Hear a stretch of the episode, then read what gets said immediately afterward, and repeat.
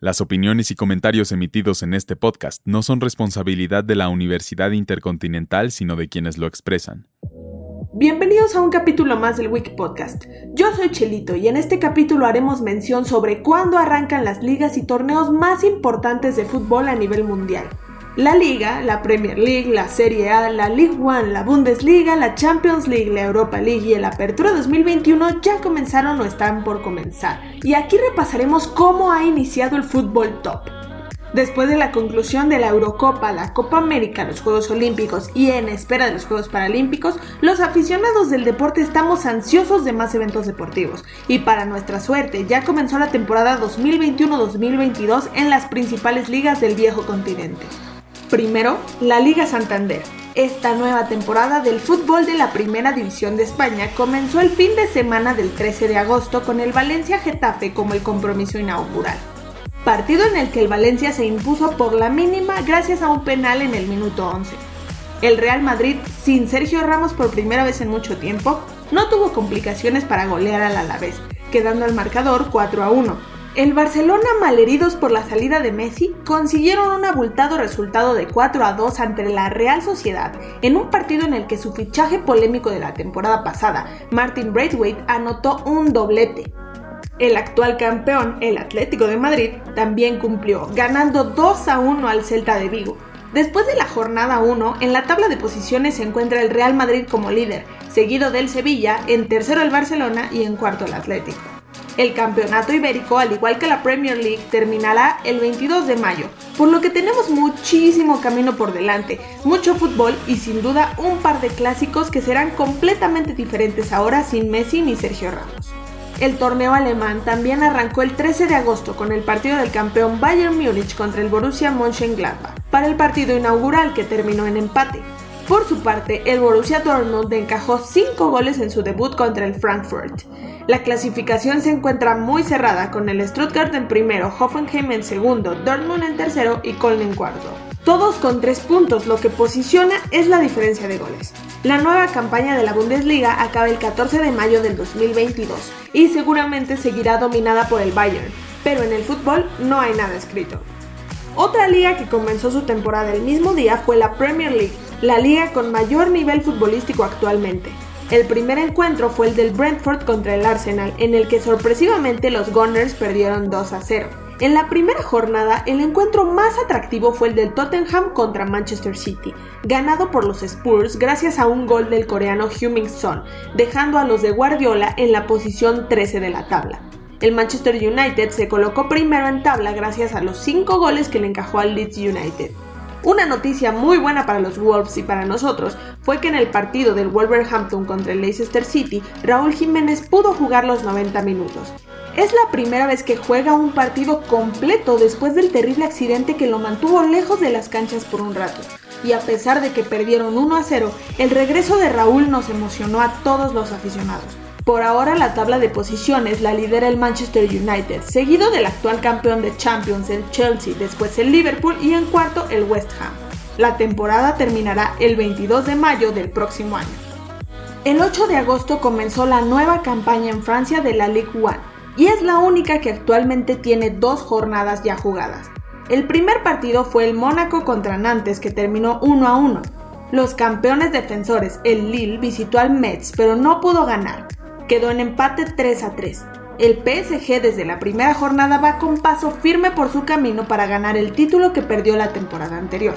El conjunto parisino lleva dos victorias en dos jornadas, pero se encuentra tercero en la clasificación por detrás de Langers y Clermont, en lo que sería ronda de clasificación de la Champions. Pero sabemos que con el gran equipo que ha formado, lo más seguro es que peleen por cada título que se les ponga enfrente. El final de la temporada del fútbol francés está programado para el 21 de mayo. El campeonato de Italia, la Serie A, aún no tiene actividad, pues iniciará el 22 de agosto con el partido Verona contra Sassuolo y el Inter de Milán contra Genoa. Al día siguiente juega el Udinese contra la Juventus de Cristiano, que a pesar de los rumores de su salida, todo parece indicar que el bicho se quedará. La campaña 2021-2022 terminará el 22 de mayo, el mismo día que las competencias de Inglaterra y España. La liga más avanzada al día de hoy es la nuestra, el Apertura 2021, ya que ya vamos en la jornada 4 y el América es el líder momentáneo. Las Águilas se colocaron en primer lugar después de conseguir su tercera victoria. Después de cuatro fechas completas de este torneo, América aparece en el primer puesto de la clasificación. Las Águilas llegaron a 10 puntos después de 3 triunfos y un empate, desplazando al Toluca al segundo puesto con 9 unidades. Con la misma cosecha tenemos al León, que aparece en tercera posición. Y para completar la zona de clasificación directa a cuartos de final están los Rayados de Monterrey con 8 puntos. Después vienen Cruz Azul, Atlas, Atlético de San Luis y Mazatlán con 7 puntos. Luego el Santos con 6, Chivas y Tigres con 5 y los Tuzos con 3 puntos cierran la zona de los 12 mejores. Debajo tenemos a Querétaro y Necaxa con 3 puntos también, Juárez, Puebla y Pumas rezagados con 2 puntos y hasta el fondo de la tabla el Tijuana con apenas un punto. Y ya para ir cerrando, hablemos sobre los dos torneos más importantes a nivel de clubes, la Champions League y la Europa League. La temporada 67 de la máxima competición europea a nivel de clubes, la UEFA Champions League, está prevista que se dispute entre el 22 de junio del 2021 y el 28 de mayo del 2022. Los 32 equipos de la fase de grupos están divididos en los 26 clasificados automáticamente para esta ronda más 6 ganadores de los playoffs. Actualmente se están disputando los playoffs que se juegan a dos partidos. En la temporada 2020-2021, la fase de clasificación cambió tras el final de la campaña anterior, de manera que todas las eliminatorias previas se jugaron a partido único pero en la 2021-2022 se regresó al formato de partido en casa y fuera desde la primera ronda de clasificación. La final tendrá lugar en el Estadio de San Petersburgo de Rusia y está programada para disputarse el 28 de mayo, con el PSG como favorito para ganar el torneo. Por su parte, la competición Europa League llevó a cabo grandes cambios en su temporada 51 al igual que antes, el futuro ganador se ganará una plaza de forma automática a la fase de grupos de la UEFA Champions League de la siguiente temporada. La fase de grupos será reducida de 48 a 32 equipos, con 8 grupos de 4 equipos. Los 8 primeros de grupo avanzarán de forma automática a octavos de final.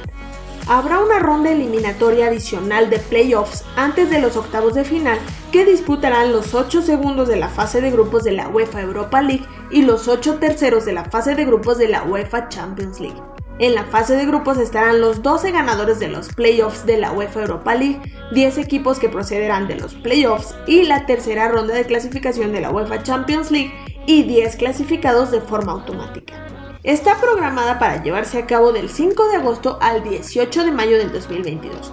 La final se disputará en el estadio Ramón Sánchez Pizjuán de Sevilla. Originalmente estaba programada para que se jugara en el Puskas Arena de Budapest, pero debido al aplazamiento y reubicación de la final 2020, las sedes de las finales se retrasaron un año.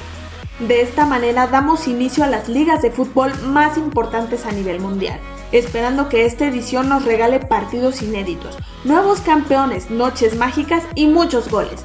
Seguramente todos los focos estarán en la League One por Messi y en la Serie A por Cristiano, pero no podemos negar que buen fútbol hay en todas partes.